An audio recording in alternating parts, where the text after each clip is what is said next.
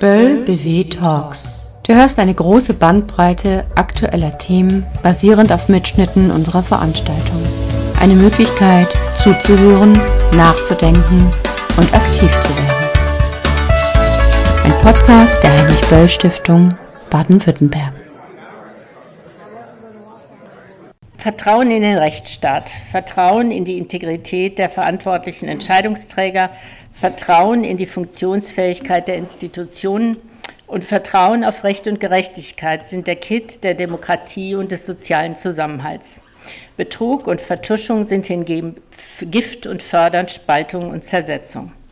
Wir spüren einen wachsenden Vertrauensverlust und sorgen uns um unser demokratisches Gemeinwesen.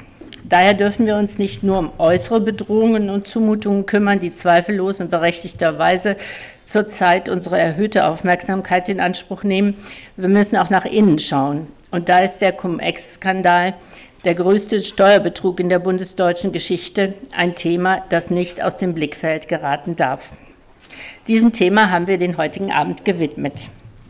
Wir möchten die Hintergründe dieses Steuerbetrugs verstehen, der dem deutschen Staat und damit uns allen Bürgerinnen und Bürgern einen Schaden in Höhe eines zweistelligen Milliardenbetrags zufügte.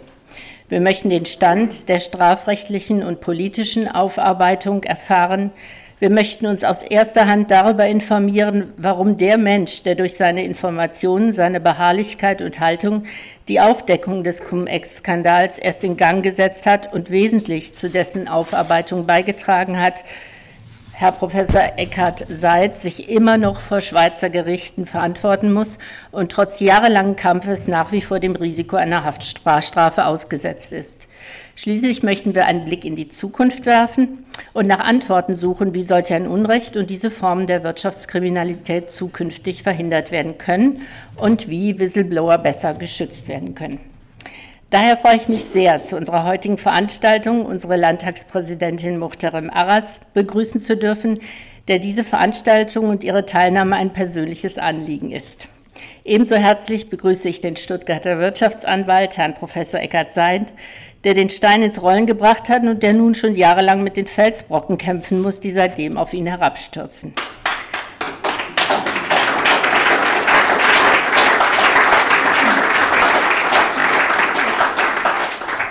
Tja, nun kommt eine schlechte Nachricht, die ich Ihnen nicht ersparen kann. Der Bahnstreik hat bereits seine ersten Opfer gefordert. Leider musste unser dritter Diskutant, Gerhard Schick, der äh, aus Berlin kommt und der Vorstand der Bürgerbewegung Finanzwende ist, seine heutige Teilnahme wegen des Bahnstreiks absagen. Herr Professor Seid war so freundlich, seinen Part zu übernehmen und uns eine kleine Einführung in das Thema zu geben, aus erster Hand und sehr kompetent. Danke, dass Sie heute hier sind und dass Sie unser Wissen und, und Ihre Erfahrungen mit uns teilen.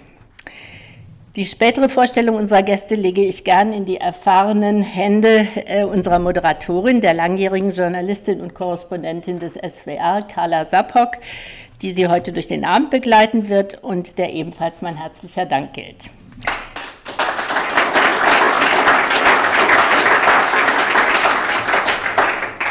Danken möchte ich auch unseren Gastgebern des heutigen Abends, dem Literaturhaus Stuttgart und hier allen voran Stefanie Hoffmann, Regine Strohner und Elisa Minchewa, wie ich gerade erst gelernt, die uns tatkräftig vor Ort unterstützen. Ein besonderer Dank gilt Andreas Baumer, unserem Geschäftsführer, der die Veranstaltung konzipiert und vorbereitet hat und natürlich dem ganzen Team der Heinrich-Böll-Stiftung, die mit gewohnt, in gewohnt professioneller Manier uns unterstützt haben.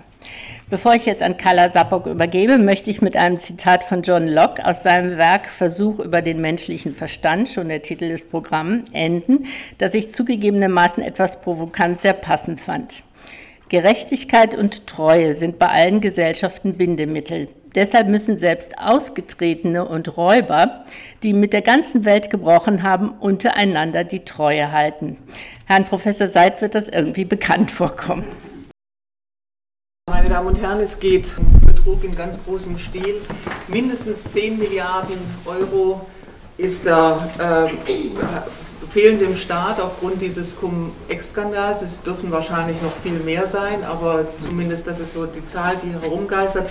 Damit man mal eine Vorstellung von dieser Summe hat, der Etat des Bundesfamilienministeriums liegt bei 13 Milliarden im Jahr, der Etat des Wirtschaftsministeriums ungefähr in ähnlicher Höhe.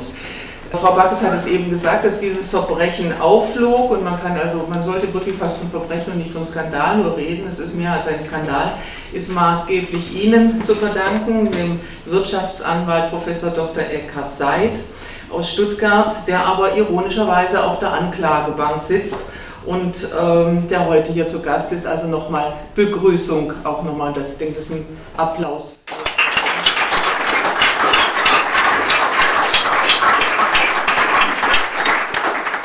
Ja, und begrüßen möchte ich auch Frau Arras, Muhterem Arras. Eigentlich muss man sie gar nicht vorstellen, sie sind, eine, sie sind eine bekannte Größe hier.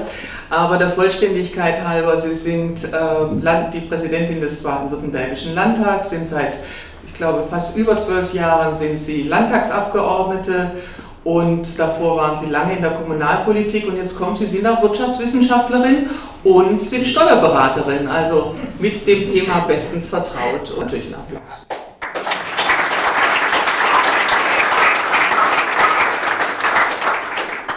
Bevor wir in die Diskussion einsteigen, zunächst einmal auch nochmal zu der Grundlage, weil es ist nicht so einfach, was ist der Cum-Ex-Skandal? Wie funktionieren Cum-Ex-Geschäfte überhaupt? Wie funktionieren Cum-Ex-Geschäfte? Beinahe erschreckend, ähm, äh, wenn man das in den Zeitungen liest äh, und versucht, sich da ein Bild zu machen. Cum und Ex. Cum heißt lateinisch mit, Ex mit ohne.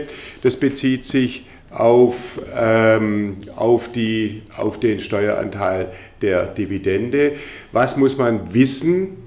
Es gibt jedes Jahr bei den börsengeführten, äh, bei den börsengeführten Aktiengesellschaften, wie bei anderen Aktiengesellschaften auch, Hauptversammlungstermine, Hauptversammlungen. An diesen Hauptversammlungen wird von der Aktie der Coupon getrennt also kann, kann, man sich gegenständig vorstellen, läuft heute natürlich elektronisch. Das heißt, der Gewinn, äh, die Gewinnberechtigung wird getrennt und an den Aktionär wird über die Depotbanken von, dem, von der Aktiengesellschaft, beispielsweise BMW, die Dividende ausbezahlt. So.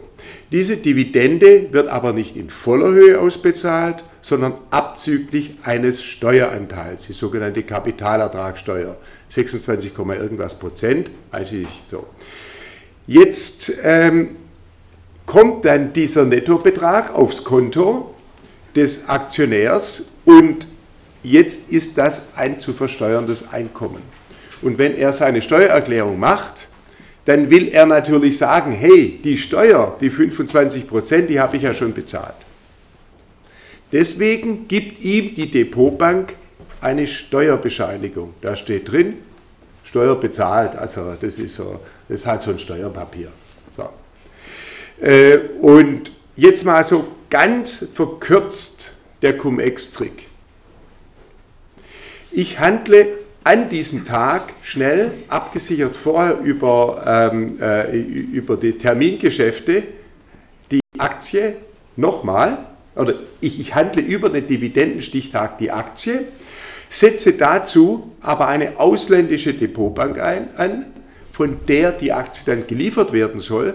Und jetzt gelingt es mir in einem ziemlich komplexen Verfahren, auf das wir nicht eingehen müssen, weil da brauchen wir dann vier Seiten äh, von den Bedingungen der Deutschen Börse AG. Das müssten wir dann alles runterbeten ähm, und ist eigentlich auch uninteressant. Aber das Entscheidende ist, man kann über diese Konstruktion mit einem Netz von Beteiligten, Banken, Brokern, Rechtsanwälten, da schafft man es, eine zweite, eine dritte und eine vierte Steuerbescheinigung zu erschwindeln.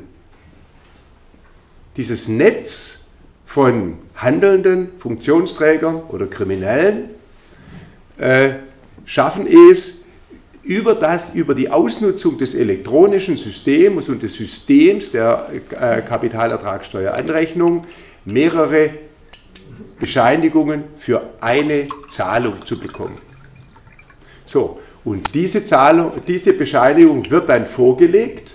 Einerseits wird es angerechnet, aber noch besser, es gibt ja äh, es gibt Einheiten, und jetzt bin ich gleich zu Ende, äh, aber, es gibt Einheiten, die steuerbefreit sind, wie zum Beispiel US-Pensionsfonds, wie deutsche Pensionsfonds, wie Kapitalanlagegesellschaften und andere.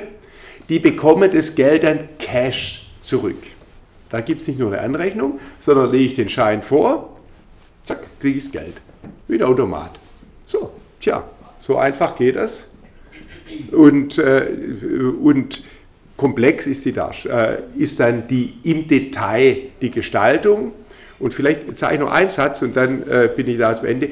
Deswegen erregt es auch zu Recht so viel Empörung, weil es ein Netz von Funktionsträgern ist, die Zusammenarbeit, deutsche Börse, äh, äh englische Börse, also Terminbörse, äh, zwar immer handeln da Personen, Banken, was Rang und Namen hat, äh, handeln zusammen im Wissen, dass sie aus der Staatskasse Geld rausziehen, die Staatskasse betrügen zum eigenen Vorteil und das sind Handelnde, sind hochbezahlte, vermögende Menschen. Da geht keiner unter sechsstellig heim. Viele Handelnde, die ich gesehen habe, äh, das sind Millionäre, verdienen Millionen im Jahr und trotzdem keinerlei Skrupel, in einem solchen Netzwerk mitzumachen. Also das, das heißt im Klartext, ich bekomme Steuer oder die bekommen Steuer zurückerstattet, die sie nie gezahlt haben. Exakt. Ja, und die Frage ist aber für, für mich äh, in diesem Zusammenhang, dass die behaupt, also viele haben ja behauptet, es handelt sich um eine Gesetzeslücke. Dass ich aber etwas erstattet bekomme, was ich nie gezahlt habe, ich meine, das sagt einem ja schon der gesunde Menschenverstand, dass das nicht rechtmäßig ist. Ist da keinerlei Unrechtsbewusstsein da oder macht, machen die das trotz Unrechtsbewusstseins? Sagen wir mal so, wenn Sie nachts um drei aus der Stadt rausfahren und die Ampeln sind noch an, ist kein Mensch unterwegs, weit und breit, kein Polizeiauto. Dann sagt der eine oder andere, da fahre ich jetzt durch. Ist zwar rot, aber ich fahre durch, weil ich nicht entdeckt werde. Und genau so ist es. Die Ampel war natürlich rot. Es gab keine Lücke. Es gab eine Überwachungslücke. Es gab eine Lücke in der systematischen Überwachung und Kontrolle. Und diese Lücke konnten nur ganz wenige ausnutzen. Und deswegen war das ein so geniales System, um an einem Tag Millionen zu verdienen. Also unglaublich. Da gibt es, Sie können jetzt Beispiele erzählen, ein Holländer, also der hat, der hat sicher 500 Millionen, der ist jetzt in Haft genommen worden nach zehn Jahren. Der hat hunderte von Millionen so rausgezogen. Das war sein, zusammen mit der Fortis Bank ein Beispiel. Ja. Sie, Herr Seitz, Sie sind diesen Machenschaften auf die Spur gekommen. Wie kam das dazu? Ja gut, das war ähm, letztlich Zufall über ein Mandat. Äh, ähm, ich war schon in der Vergangenheit viel grenzüberschreitend wirtschaftlich tätig und habe auch mit Freuden äh, immer wieder mal Banken verklagt, wenn das Aussicht auf Erfolg hatte, äh, wenn da unsaubere ähm, äh, Dinge liefen. Und ich hatte auch, ja, und äh, wurde dann von einem äh, vermögenden ähm, äh, Unternehmer hier in der Region angesprochen, dem 50 Millionen gefehlt haben. Seine Bank hat ihm eine scheinbar unproblematische äh, Kapitalanlage empfohlen. Er hat das Geld investiert mit dem Versprechen, er kriegt es wieder im Herbst, um dann auch die Weihnachtseinkäufe für sein Unternehmen zu machen. Und es kam nicht und, die, und diese Ausreden wurden immer komischer. Gut, ähm, aufgrund einer Empfehlung einer äh, ja, Schweizer Bank kam er dann zu mir und ich habe mir es angeschaut ähm, und anhand dessen, was ich dann sah, ja, äh, ich, ich habe es halt schnell analysiert aufgrund eines gewissen Vorwissens ähm, und gewisser Indizien, die ich hatte, war für mich dann relativ schnell klar, was gelaufen ist. War auch Warburg gleich mit dabei, Warburg-Luxemburg, Warburg als Depotbank, äh, war ein schönes Tableau. Also wenn man so ein bisschen mehr als die Prospekte hatte, sondern noch ein bisschen Hintergrundwissen und dann noch diese wachsweichen Erklärungen, warum das Geld nicht kommt, und man fügt alles zusammen und weiß, was man sucht, also dann kann man es finden. Und dann habe ich es gefunden, bin an meinen Klienten, habe gesagt, jetzt weiß ich zwar, wie wir, ich weiß einerseits, wie, Sie wieder Ihre 50 Millionen mit großer Wahrscheinlichkeit bekommen, aber andererseits ist es nicht Ihre Privatsache. das kann nicht mehr Ihre Privatsache sein. Und er sagte, ja, das genauso sehe ich es auch. Und dann habe ich ähm, meine Analysen und auch die Dokumente, das kann ich vielleicht auch ergänzend sagen, äh, ans Bundeszentralamt für Steuern geschickt. Ähm, gleichzeitig auch an die Schweizer Staatsanwaltschaft, weil die Bank, die empfohlen hat, war eine Schweizer Bank. Ein äh, Bundesamt für, Sie, äh, für Kreditwesen, nicht nur das BA Kretzer, also das Bundesamt für Dienstleistungsaufsicht, Name fällt jetzt wieder nicht ein, äh, äh, die, die Schweizer Bankaufsicht und ja, vielleicht noch ein oder zwei andere äh, Staatsanwaltschaft in Zürich geschickt, ja. Äh, und daraufhin hat das Bundeszentralamt für Steuern ein Ermittlungsverfahren eingeleitet. Erstmals da ähm, äh, und, und dann ging es los. Und was ist Ihnen dann persönlich widerfahren? Ja, also persönlich war das natürlich zunächst mal ja, aufregend, äh, sowas zu erleben, weil äh, ich konnte es mir nicht vorstellen. Da war ja also wirklich auch äh, die Unschuld vom Lande, obwohl ich schon sehr viel erlebt habe. Aber dieses Netz, das da so hochgepoppt ist, äh, das, das, das war für mich unvorstellbar. Wie kann das sein? Wie kann das sein, dass ein Netz von von angesehenen Menschen, von Playern, von äh, äh, ja, Vorständen, äh, wie kann das sein, dass sie sich zusammenschließen zu so einer offensichtlich äh, unzulässigen, ja, zu so einem Betrug? Ja? Also, ähm, was ist mir dann, äh, deswegen war auch meine Empörung etwa, meine persönliche Empörung so groß.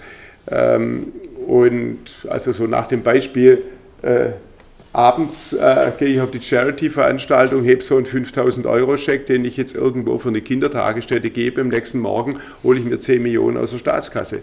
Einfach so. Ja, ich meine, hallo, das geht doch nicht. Äh, nee, das geht nicht. Ja, was hat mir geholfen? Ich hatte zunächst mal eine Analyse, aber beweisen musst du es ja auch irgendwie. Ähm, dass das Bundeszentralamt eigentlich schon relativ weit war, aber noch meine Information, die ich denen in dem Moment liefern konnte, das, war, das hat dann den Kreis geschlossen. Dann, war die, dann hatten die ihren Beweis ähm, oder ihren Beleg, sodass sie einleiten konnten. Äh, aber ich wollte natürlich auch die Erkenntnisse, die ich hatte, beweisen. Und ähm, äh, da kam es mir zugute, dass ich langjährige Beziehungen in äh, diese eine Bank Sarasin hatte äh, zu leitenden Mitarbeitern der Rechtsabteilung. Eine Schweizer Bank. Ja, eine Schweizer Bank, Schweizer Bank Sarasin. Ähm, und äh, aufgrund besonderer Umstände äh, erhielt ich von einer Person äh, nun Dokumente, die einerseits den Betrug am Bankkunden belegten aber das ist so spektakulär, das kann man sich alles gar nicht vorstellen. Also es ist wirklich kein Krimi, es ist, es ist wie Foresight, also Schakal, also, also so, sagen wir, von, der, von der Unglaublichkeit und von der Spannung. Äh, andererseits aber auch ähm, zeigte, äh, das, äh, das, Theorie, das System zeigte oder die Ansatzpunkte zum Verständnis des Systems, wie es gelingen konnte und wie es gestaltet wurde, dass ähm, äh, über diese Aktienhandel, über Aktienhandel um den Dividendenstichtag, Hauptversammlungstag, äh, solche mehrfache Steuerbescheinigungen erschlichen werden konnten. Ja. Und diese Dokumente ähm, habe ich dann auch der Schweizer Staatsanwaltschaft zur Verfügung gestellt, gleichzeitig zu der, mit der deutschen Staatsanwaltschaft, was für die natürlich auch toll war. Äh, und in der Schweiz hat man dann den Spieß umgedreht, hat nicht gegen die Bank ermittelt, sondern gegen mich. Und seit mein, äh, meine, mein Informationsgeber und derjenige, der eigentlich, also grauenhaft, äh, ein Bankdirektor, der für den Betreuung dieses Kunden, um den es ging, der da schon, schon zu einer anderen Bank gewechselt zuständig war und der eigentlich nur den Kontakt hergestellt hat und halt dabei saß. Der wurde auch verhaftet, meine Schweizer Freunde wurden also verhaftet. Äh, war eine hochdramatische Situation, auch mir drohte die Verhaftung. Ähm, Mit welcher Begründung wurde denn gegen Sie äh, ermittelt? Ja, äh, Spionage. Wirtschaftsspionage zugunsten der Bundesrepublik Deutschland und zugunsten von Privatpersonen. Ja. Na, man kann es nicht fassen. Also mir blieb auch die Spuck. Ich dachte eigentlich, hey, du hast alles richtig gemacht. Das ist ein, also eine schwere, schwere Straftaten, internationale Straftaten. Ich äh, hohes öffentliches Interesse in jeder Beziehung. Ich informiere Behörden, ich marschiere ja nicht zur Presse oder sonst irgendwo, sondern bin zu Behörden gegangen, und zwar genau die Behörden, die es angeht, die es betrifft. Und auf einmal, also irgendwie, äh, und das Whistleblower-Gesetz heute vollzieht es ja auch nach, habe eigentlich alles richtig gemacht, aber trotzdem werden die Jungs verhaftet.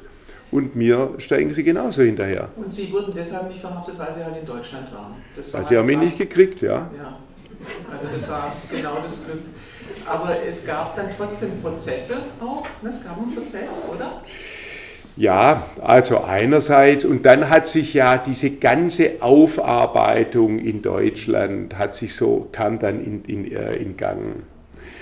Ähm, in Deutsch, äh, die, vielleicht bevor ich zu meiner Person gehe, erstmal zu der Entwicklung in Deutschland, ähm, dass ich das überlebt habe, in Anführungszeichen verdanke ich dann schon einem Zufall und äh, einer großartigen, engagierten Juristin, äh, äh, deren Namen Sie alle schon wahrscheinlich mal gehört haben, die Frau Staatsanwältin Brohilger. Ähm, ganz unprätentiöse Persönlichkeit mit hoher Intelligenz und starkem Willen ausgestattet. und diese Frau hat irgendwie im Turnus diesen Fall auf den Tisch gekriegt vom Bundeszentralamt für Steuern. Und die hat genau sofort gewusst, wo es lang geht. Äh, und hat diese ganzen, diese ganzen äh, äh, schwierigen Abläufe innerhalb der Verwaltung und äh, Strafverfolgung übersprungen, hat, hat ähm, Durchsuchungsanträge äh, äh, und Beschlagnahmeanträge 250 Stück in 13 Ländern weltweit selbst gemacht, hat die selber übersetzt, also es ist unglaublich. Er hatte noch ein kleines Team vom Landeskriminalamt mit sehr erfahrenen, drei sehr erfahrenen Kriminalbeamten und die haben Unglaubliches geleistet. Äh, und hatten dann auch eine gute Kooperation, in Anführungszeichen, äh, mit der zuständigen Richterin, Haftrichterin bzw. Strafrichterin, die zuständig ist für diese ganzen Durchsuchungsbeschlüsse und Beschlagnahmebeschlüsse. Äh, äh, und einen sehr guten, sehr engagierten Mitarbeiter beim Bundeszentralamt für Steuern. Aber das hat sich so zufällig zusammengefügt. Und dadurch kam dann diese weltweite Ermittlung ähm, äh, mit gewaltigen Ergebnissen, also einfach mit gewaltigem Beweismaterial. Und das wird jetzt bei all den Schwierigkeiten, bei all der Komplexität, bei den inneren Widerständen äh, aufgearbeitet und sehr gut aufgearbeitet, ja. Das hat Sie aber nicht bewahrt vor der Verfolgung in der Schweiz. Nee, den Schweizern ist es egal. Wie ist denn da jetzt der Stand der Dinge? Ja, stand, Sie haben es angesprochen, äh, wir hatten 2000, also langes Verfahren. Meine Freunde kamen nach einem halben Jahr äh, wieder ruiniert aus, dem, aus der Untersuchungshaft frei.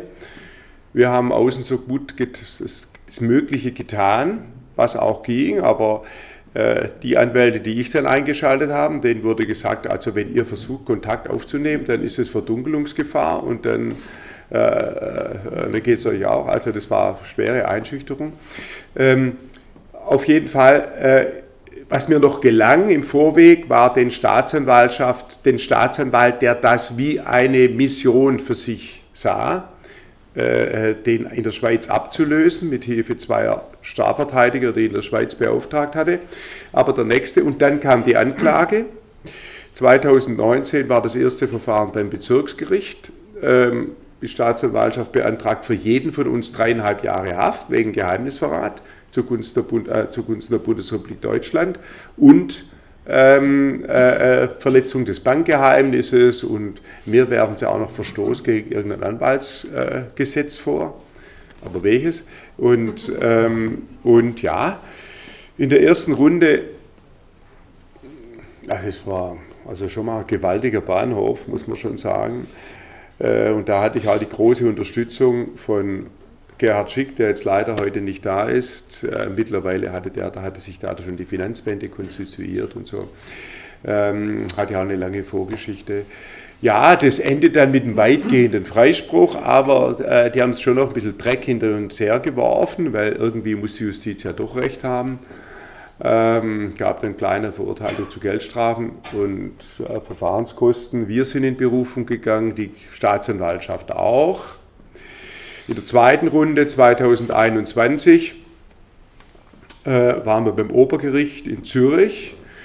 Ähm, ja, war auch wieder beeindruckend. Äh, vorne in der langen Reihe die Angeklagten, die Verteidiger und so weiter. Ähm, und sich da als Rechtsanwalt in der Angeklagtenrolle wiederzufinden. Ich glaube, das ist für jeden schwierig, aber für mich war es auch schwierig. Ähm, und es gab ja viele Punkte, weshalb das Verfahren nicht gut geführt wurde. Und der Präsident auf jeden Fall, mein Anwalt trägt es vor, der andere Anwalt, ebenfalls ein ähm, äh, Universitätsprofessor, trägt ähm, auch vor für den anderen Beschuldigten. Und wir haben gemerkt, wie da Unruhe auf dem Richtertisch entsteht. Und die ziehen sich zur Beratung zurück, relativ schnell, schon nach einer Stunde, und sagen dann, also hört mal her, äh, die Staatsanwaltschaft ist ganz, war ganz offensichtlich befangen, hat das Verfahren unsachgemäß geführt hat äh, dann im Einzelnen begründet. Alle Beweisergebnisse, die ihr da äh, glaubt, uns vorzulegen, äh, werden nicht anerkannt. Äh, alles wieder zurück auf, auf Los. Ähm, mit dem Ziel und dann gleich schon, was wir eine Entschädigung bekommen. Also es war herrlich. Schon mal ein Teil der vielen hunderttausend Euro oder auch Franken, äh, die, die, wir da investieren mussten, äh, um uns das Schlimmste zu verhüten wäre dann schon zurückgekommen. Also war natürlich ein Festtag ähm, und löste sich dann etwas die Spannung. Dann aber hat die Staatsanwaltschaft äh, Beschwerde zum Bundesgericht eingelegt und das Bundesgericht hat dann gesagt, ja, das äh, Obergericht hat seine Entscheidung, dass die, befangen, dass die Staatsanwaltschaft befangen war, nicht gut genug begründet. Alles nochmal zurück. Dann konstituiert sich die neue Kammer für die nächste Verhandlung. Dann erhebt die Staatsanwaltschaft nun gegen den Präsidenten Befangenheitsantrag. Dieser Befangenheitsantrag wird von der Nachbarsenat dann zurückgewiesen. Jetzt ist wieder beim Bundesgericht. Aber also es ist noch nicht gelöst. Also nee, das ist, geht rauf und runter. Also das heißt, Sie betreten die Schweiz im Augenblick noch nicht? Doch, also verhaftet also werde ich jetzt nicht mehr. Also ich hatte jetzt schon vielfach die Feststellung freie, sogenanntes freies Geleit. Das gibt es also wirklich, das ist nicht nur im Mittelalter so. Also, also irgendwie so, okay, freies Geleit. Ähm, und das habe ich also weiterhin. Frau Arras, wenn Sie diese Geschichte hören, was geht Ihnen da durch den Kopf? Wie ist da Ihre persönliche Haltung dazu? Also erstmal finde ich es, das alleine vom Zuhören finde ich es furchtbar ich glaube, es ist immer schwierig, auf der Anklagebank zu sitzen, aber es ist, glaube ich, unvorstellbar schwieriger als Anwalt, der ein massives internationales Strafverfahren aufdeckt im Interesse der Öffentlichkeit, dass man sich dann auf der Anklagebank äh, wiederfindet. Das finde ich unglaublich schwierig. Und während ich so zugehört habe, dachte ich, naja, so schlimm es auch ist, äh, beruhigt es mich doch, dass in Deutschland wenigstens äh, das korrekt verfahren wurde, dass man das Verfahren, auch wenn es jetzt dank zufälliger, ja, äh, Sie haben ja gesagt, es war zufällig, dass diese Staatsanwältin den Fall auf den Tisch bekommen hat und da gehören ja auch immer Menschen dahinter, die mit Leidenschaft, egal welchen Beruf wir machen, man kann so und so und da dachte ich, okay, es beruhigt mich, dass es hier wenigstens bisher, auch wenn es langwierig, aber immerhin hat der Rechtsstaat nicht versagt. Das freut mich. Und ich dachte, also eigentlich muss man ja so jemanden wie Herrn Professor Seid feiern als einen Helden, der Gesellschaft, des Gemeinwesens, der Öffentlichkeit. Und ähm, das ist schon, also ich glaube, das wäre für mich persönlich, wie gesagt, ich kann es mir gar nicht vorstellen, weil es so brutal ist, aber ich glaube, das wäre so die größte Enttäuschung, wenn man meint, man übt seinen Beruf seriös, wirklich nach bestem Wissen und Gewissen und im Sinne der, des Gemeinwesens, dass man dann noch bestraft wird, das finde ich schon brutal. Und was es an Nerven, Zeit Geld. kostet und Geld, also ich meine, das ist ja unvorstellbar, wenn ich mir vorstelle, wie viele Instanzen, wie komplex diese Verfahren sind, die Internationalität. Ähm, ich habe wirklich großen, großen Respekt vor Herrn Professor Seid, dass er nicht nur diesen Fall aufgedeckt hat, und das Ganze ins Rollen gebracht hat, diesen massiven Betrug, sondern dass er auch wirklich die Nerven hatte, durchzuhalten. Und es geht ja immer noch, es ist immer noch nicht zu Ende. Von dem her sind wir alle, glaube ich, Herrn Professor Seid zu einem wirklich unendlich großen Dank verpflichtet als Öffentlichkeit.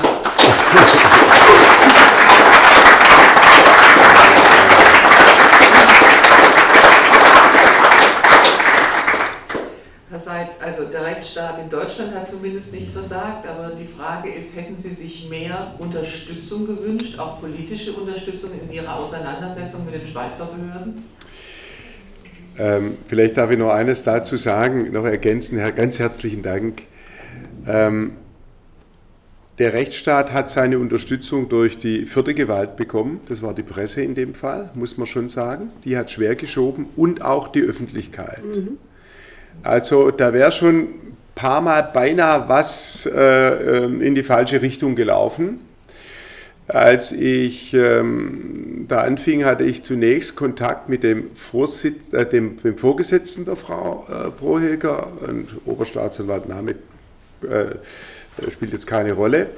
Und die hatten immer die Praxis, so als auf kleiner Flamme glatt zu ziehen. Also wir setzen uns zusammen, machen einen Deal, die Banken zahlen 10 Millionen und alles ist gut. Wir haben 10 Millionen der Staatskasse oder 5 Millionen oder was auch immer. Ähm, äh, die kriegen da irgendwie eine Einstellung, na, äh, hm, hm, Mangel gegenüber Schuld oder was auch immer. Äh, wir äh, sind dann, finanzieren den Haushalt mit und das war's. Und so wollten, sollte das in dem mhm. Fall auch gemacht werden. Und das hat, haben Teile der äh, äh, Verwaltung ähm, und der Justiz weiterhin auch versucht. Und da war die Öffentlichkeit und die Presse, da war man wirklich sagen, mm, mm, die, weil man doch irgendwie ohne das Detail, also im Detail durchzudringen, wie es denn gemacht wurde, hat, ist ja wahrnehmbar, welch unglaublich kriminelles Netz das ist, und zwar äh, also nicht von Kriminellen, sondern von, also von Menschen ja, ja. mit, mit weißem ja, Kragen und also blauen Anzügen und hoch angesehen und äh, also die Spitzen der Gesellschaft, also Spitze der Gesellschaft ein bisschen zu hoch, aber, aber äh, also im Wirtschaftsleben schon die Creme de la Creme, jedenfalls im, im Finanzwesen. Man kann es gar nicht fassen. Also deswegen, also mir bleibt jetzt noch die Spucke weg. Äh, und ähm, da war das, Entschuldigung, aber ich, ich beantworte genau, auch gerne die Frage. Zurück meiner, so nochmal zurück zu meiner Frage, hätten Sie sich mehr Unterstützung auch von Seiten der Bundesrepublik gewünscht, im Kampf mit den Schweizer Behörden bzw. mit der Schweizer Justiz? Also, ich sage mal so, ich hatte ja keinen Auftrag. Ich war ja nicht im Auftrag der Bundesregierung tätig, es war ja einfach meine Überzeugung, es so zu machen, weil es aus meiner Sicht alternativlos war. Ähm, aber als es dann so schief ging, ich einerseits sah, was ich ins Rollen gebracht habe, auch nicht nur in Deutschland, auch Dänemark und so weiter, begann das ja dann, die ja noch in weit größerem Maße äh, geschädigt wurden. Ähm, und andererseits diese Brutalität der Strafverfolgung, äh, also so ein bisschen Solidarität, äh, wie auch immer, das wäre natürlich schon toll gewesen.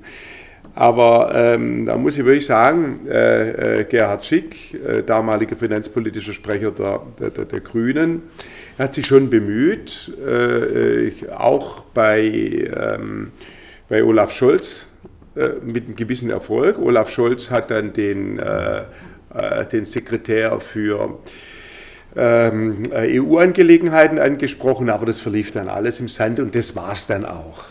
Also was ich nie bekommen habe und was ich gedacht habe, hätte ja eigentlich nicht so wehgetan, äh, äh, wäre in irgendeiner Weise ein gewisses Statement, ähm, das natürlich fein austariert werden muss, man will ja nicht in die Justiz eingreifen eines fremden Landes, oder ein Kontakt zu, äh, äh, äh, zum, äh, zum Schweizer Bundesrat oder, oder jedenfalls mindestens eine Prozessbeobachtung. Eine Prozessbeobachtung macht einen Wahnsinnseindruck. Aber da, da war wirklich also. Wie erklären Sie sich das? Tja, das ist schwer zu erklären. Das ist jetzt ja kein so, also mit der Schweiz eigentlich kein so schwieriges diplomatisches Parkett, also wo man. Also ich habe mit dem äh, hier mit dem Staatsministerium mal gesprochen und habe gesagt, ja, die haben gesagt, aber wisst ihr, weißt du, wir haben so viel Ärger mit der Schweiz für die Überflugrechte und die sind so zäh, das wollen wir uns nicht auch noch ans Bein binden. Und so ist eigentlich die Grundhaltung gewesen. Gell? Frau, Arras, es ist wirklich ja kurios, ja, dass der Hinweisgeber, also derjenige, der das aufdeckt, dass der in die Finger der Justiz gerät. Was hätte er denn von der Politik erwarten können? Was kann man denn in solchen Fällen von der Politik überhaupt erwarten? Also ich glaube, also ich kann jetzt nur für mich sprechen, ich kann weder für die Bundesregierung noch für die Landesregierung oder so sprechen, aber ich finde, man muss sich nochmal wirklich überlegen, reflektieren, was sind denn die Aufgaben, die Funktionen von Whistleblowern? Also wer ist das und was ist deren Funktion eigentlich? Das sind ja Informanten, Hinweisgeber, Entdecker oder Aufdecker, also Aufdecken von Missständen, von Rechtsverstößen und so weiter. Deshalb muss es doch eigentlich in unserem Interesse sein. Und ich meine, wenn wir die Zahlen hören, wie viel alleine dem deutschen Staat an Geld durch Betrug und zwar verbotenerweise abhanden gekommen ist, das sind ja alles Gelder von uns allen. Ich meine, das, deshalb finde ich schon, ähm, dass ich mir auch eine stärkere Klarheit, Solidarität wünschen würde. Nicht, weil man jetzt eine Person A, B, C, egal wer, sondern es geht doch darum, was hat dieser Mensch im Interesse des öffentlichen Dienstes oder der, der, des Gemeinwesens äh, aufgedeckt. Ich meine, das sind kriminelle Machenschaften, da geht es um Milliarden. Es gibt ja Schätzungen zwischen bis zu 30 Milliarden Euro. Alleine Deutschland, glaube ich, da, aber da sind sie besser in den Zahlen. Von dem her ist es schon, aber ich glaube, die Politik tut sich manchmal schon schwer, bei sowas klar Position zu beziehen, obwohl das eigentlich klar sein müsste.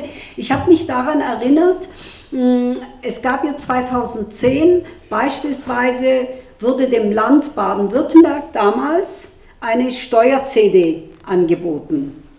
Also Informationen, Daten, die man über Steuerhinterzieher, ähm, illegal natürlich, ähm, sich ähm, besorgt hatte und man hat es auch der Landesregierung in Baden-Württemberg, damals CDU geführt, angeboten. Es gab einen heftigen Diskurs in der Bundesrepublik insgesamt, ob man diese Steuer-CD kaufen soll oder nicht. Also es wurde gegen Geld angeboten.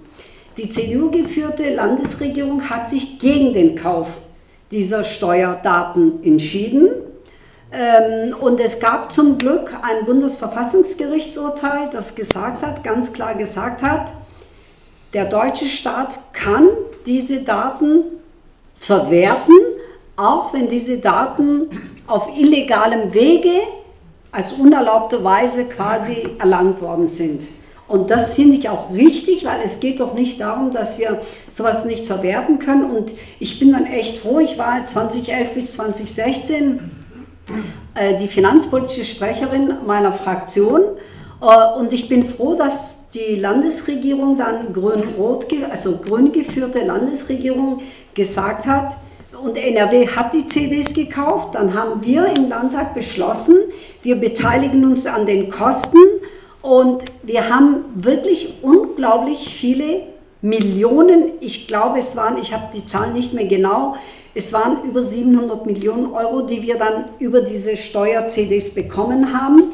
Es gab dann, und nicht nur das, sondern wir hatten im Land an die 30.000 Selbstanzeigen und das zeigt einfach, und mir ist einfach wichtig zu sagen, Steuerhinterziehung, und das ist ja Betrug und Steuerhinterziehung hoch 10 oder was auch immer, mir fehlt die Fantasie, das ist wirklich, das ist kein Kavaliersdelikt und da muss jeder hinstehen und sagen, sowas gehört nach rechtsstaatlichen Kriterien bestraft.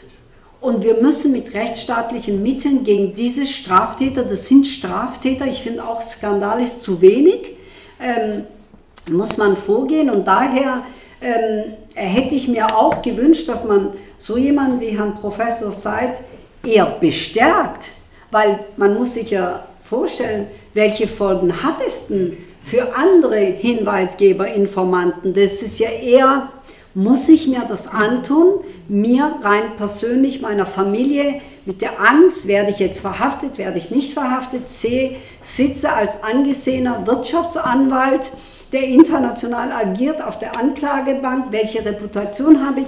Und ich finde, da finde ich, kann man schon ganz klar Stellung beziehen, weil es geht auch darum, und das hat Frau Backes sehr schön in ihrem Eingangsstatement gesagt, es geht doch auch darum, Vertrauen in unseren Rechtsstaat. Und das ist ganz entscheidend, denn Vertrauen, finde ich, ist die wichtigste Währung für Politik, aber auch für den Rechtsstaat. Ähm, und da geht es eben darum, dass man nicht sagt, ja, ja, den Kleinen, den verfolgen wir, das ist einfach und da ist es überschaubar, jeder kleine Einzelhändler oder wer auch immer, Kaffeebetreiber, aber die Großen, die Millionen hinterziehen, die lassen wir laufen. Ich finde, das ist wirklich brandgefährlich und das ist Gift für den Rechtsstaat und auch für die Demokratie.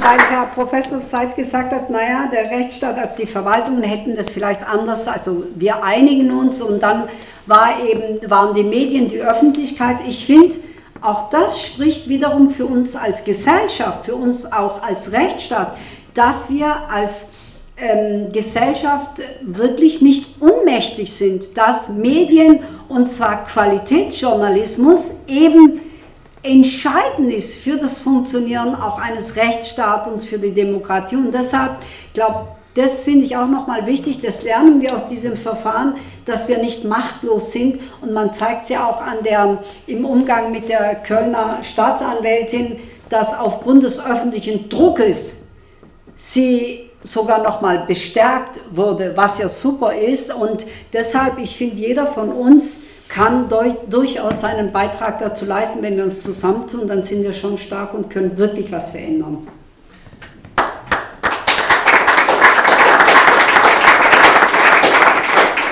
Zumal auch Herr Seid kein Geld verlangt hat für die Unterlagen, die er weitergegeben hat. Auch eine Finanzierungsmöglichkeit gewesen. Ja. Seit es, ähm, im Jahr 2019 hat die EU eine Hinweisgeberschutzrichtlinie mhm. erlassen.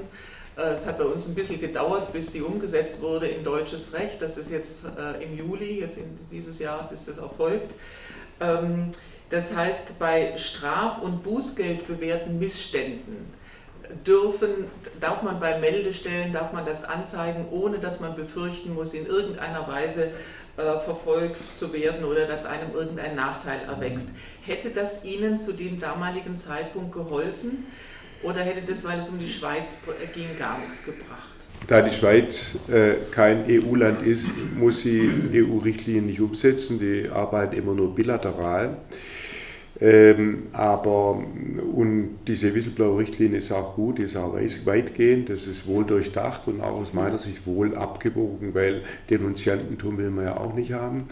Also ähm, das ist ja immer ein heikler, äh, ja, es ist ja immer eine Entscheidung, eine Gewissensentscheidung, äh, die man da wohl ausgewogen treffen muss. Ähm, die Schweiz hat halt so ihre eigene, ihre eigene Welt, aber diese eigene Welt ist auch eingeschränkt, weil die Schweiz ja auch ein bisschen eitel ist und äh, sich ja nun auch als Rechtsstaat positioniert, nicht nur innen, sondern auch nach außen. Und die, äh, die Schweiz ist Mitglied des Ministerrats, nennt sich das. Ähm, das sind die Länder, die sich der Europäisch, die, die Europäische Menschenrechtskonvention ratifiziert haben. Und dort äh, ist eben auch ähm, äh, das Recht der freien Meinungsäußerung und Informationsrechte äh, sind dort geregelt und geschützt. Und die Einhaltung, über die Einhaltung wacht ein Gerichtshof in, in Straßburg und die ständige Rechtsprechung, ähm, die jetzt so ein bisschen verstreut war, die hat eigentlich bislang auch nichts anderes ausgesagt oder nicht weniger ausgesagt, als nun in diese Richtlinie eingeflossen ist der EU und jetzt dann in den Ländern, den einzelnen äh, EU-Ländern oder anderen Mitgliedsländern dann in Gesetze umgesetzt wurde. Die äh, wenn man sich an die Rechtsprechung des Europäischen Gerichtshofs für Menschenrechte hält, und das wird die Schweiz im Ende des Tages auch müssen, dann äh, hätten die nie ein Ermittlungsverfahren gegen uns einleiten dürfen. Gar nie. Das ist grob gesetzeswidrig. Und äh, insofern haben wir etwas Glück. Also wirklich, also hat sich der Himmel aufgetan. Im äh, März, im Februar diesen Jahres war es, glaube ich, mit einer Entscheidung des Europäischen Gerichtshofs zu LuckLeaks. Ähm, ähnlicher Fall. Und äh, da hat sich ein Hinweisgeber, der hat sich an die Presse gewandt und so weiter. Also der war noch, der war viel unkonventioneller wie wir. Ähm, und der hat sich eine Bestrafung durch den, äh, durch den Luxemburger Gerichtshof nicht von 1000 Euro Strafe nicht unterworfen und hat eine Beschwerde eingereicht zum Europäischen Gerichtshof für Menschenrechte. Und das hat der Gerichtshof zum Anlass genommen, so einen Katalog jetzt wirklich mal zusammenzufassen. Und der entspricht im Grunde genommen dem äh, jetzt dieser Whistleblower-Richtlinie. Äh, und das muss die Schweiz jetzt als unmittelbar in der Schweiz geltendes Recht anwenden. Also insofern habe ich jetzt etwas äh, ein besseres Gefühl, muss ich sagen. Bloß bisher haben sie sich auch nicht dran gehalten, also jedenfalls die Staatsanwaltschaft, und äh, glaubt eben, ja, es gibt für, für die Schweiz ein eigenes Recht. Und klar würde es mir helfen, ein Signal der, aber das muss dann schon auch von der Bundesregierung oder vom Justizministerium oder vom Außenministerium kommen. Also, also ich könnte es noch weiter erzählen. Also der äh, nur noch, ähm, das ist alles keine durchgängige Passivität. Ich hatte einen grandiosen Kontakt mit dem damaligen Botschafter, Dr. Riedel in Bern, der deutsche Botschafter. Aber der konnte irgendwie im Ministerium, ist er auch nicht weitergekommen. Lassen Sie uns noch mal einen Blick, auch noch mal kurz, bevor wir es ins Publikum, fürs Publikum öffnen, unsere Diskussion hier, einen Blick noch mal auf die Taten werfen und ähm, auf die Machenschaften. Was wurde denn bisher getan und erreicht, um diese Cum-Ex-Geschäfte zu unterbinden? Also ich glaube, allein die Einladung des Ermittlungsverfahrens mit der Ernsthaftigkeit und durch die Durchsetzungskraft wie das von Köln aus geschehen ist, aber auch von Frankfurt, zwei Staatsanwaltschaften, ähm, äh, die hat eine starke generalpräventive äh, Wirkung. Also ähm, diejenigen, die sich sicher gefühlt hatten, dass sie eben solche Geschäfte machen können, weil sie hinterlassen ja kein Papier. Also da gibt es kein Papier, das muss man sich mal vorstellen. Alles ist telefonisch abgesprochen worden, alles in Bars, alles so irgendwie. Kein Papier. Also nicht mal SMS oder WhatsApp? Nichts.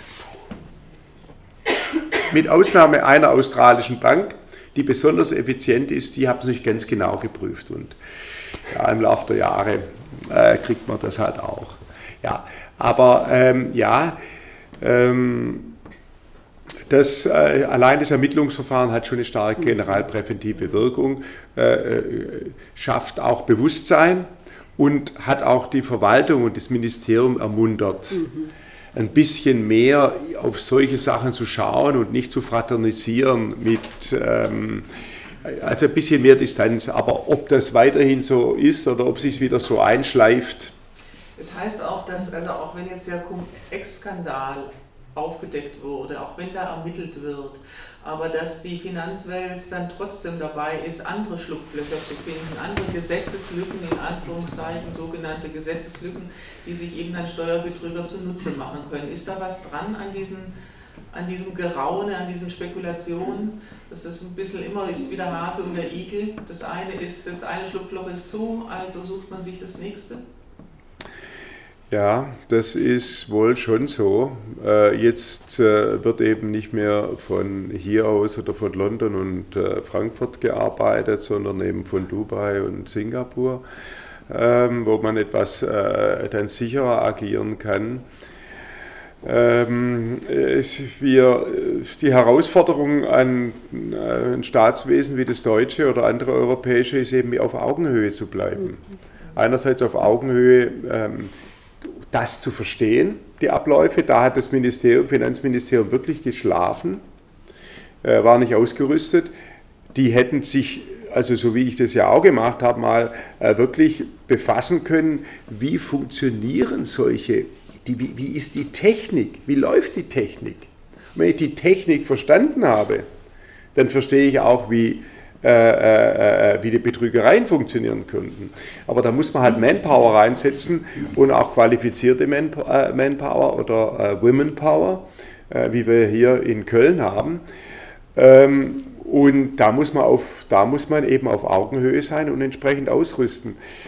Aber das ist halt unserem Föderalismus und ich meine, äh, also wie wenn die Landesgrenzen da die Grenze wären, selbst die Staatsgrenzen sind es nicht. Ich meine, es gibt ja internationale Polizeiorganisationen, das ist schon ganz gut, aber in Deutschland zerfasert das. Das ist, und insofern werden wir in Deutschland das Problem immer wieder haben. Also dass die Kölner Staatsanwaltschaft jetzt in Hamburg nicht tätig werden kann. Also ich bin ja zunächst zur Staats Generalstaatsanwaltschaft nach Frankfurt gewackelt.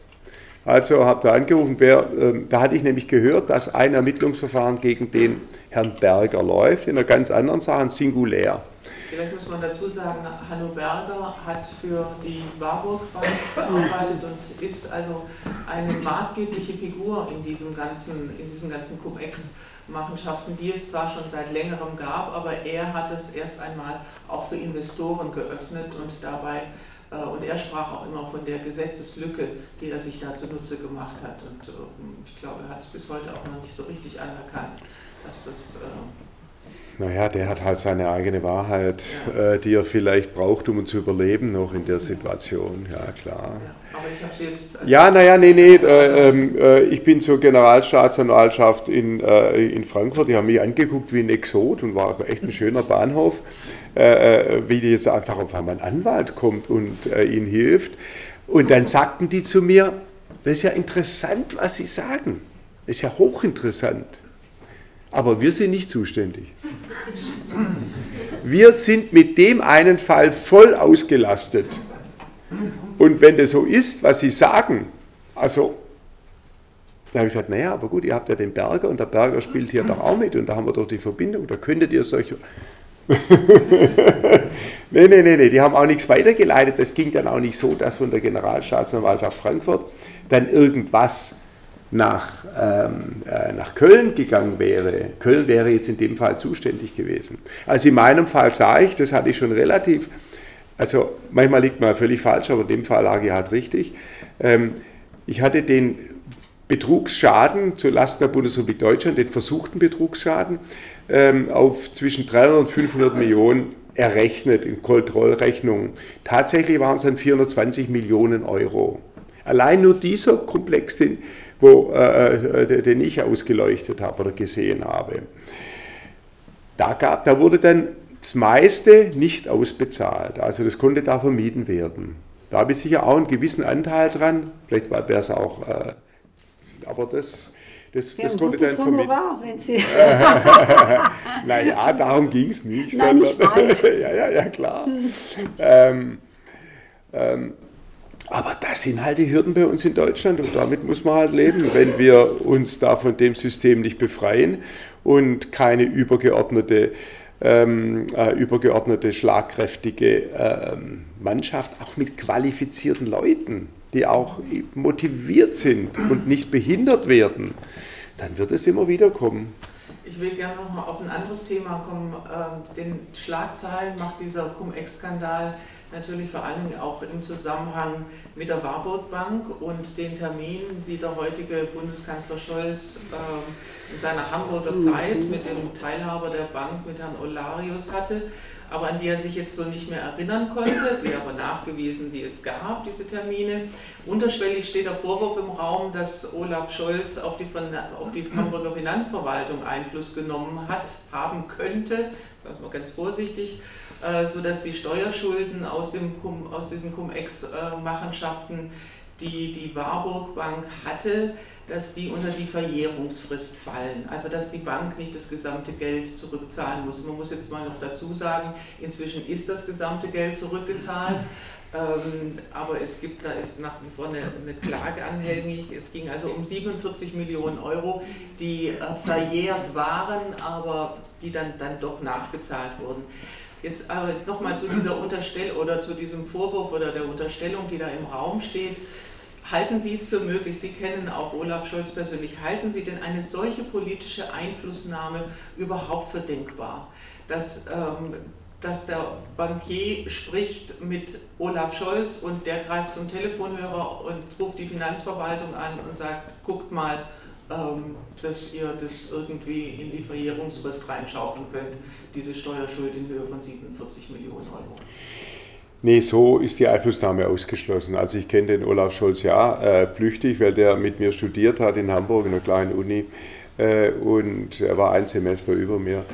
Ähm, und ähm, äh, nee, das halte ich völlig für völlig ausgeschlossen. Aber ähm, die Hamburger Verhältnisse sind halt, ähm, wie soll mal sagen, sehr kommunal.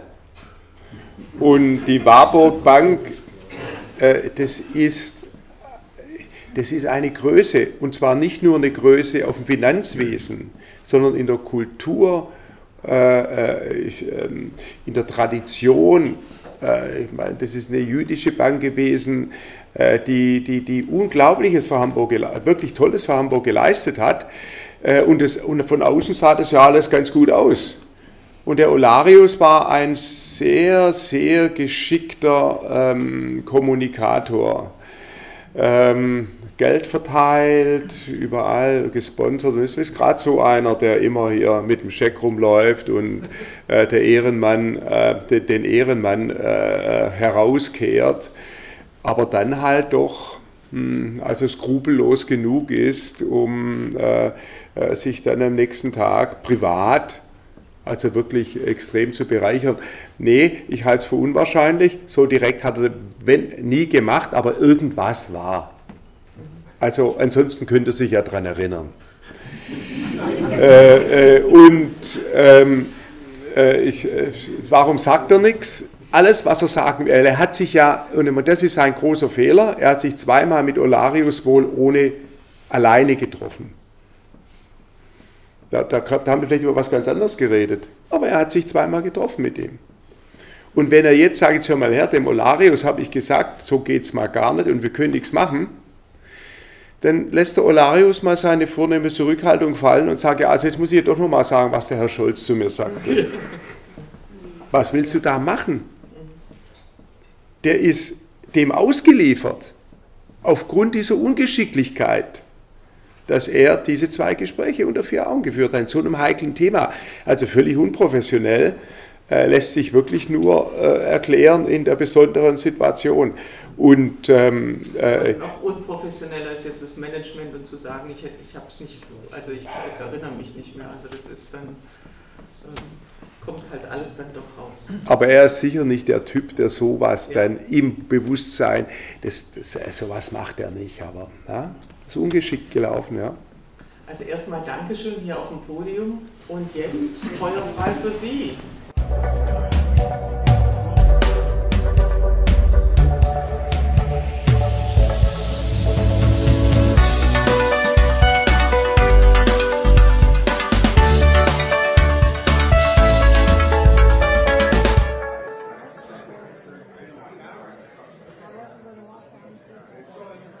Böll BW Talks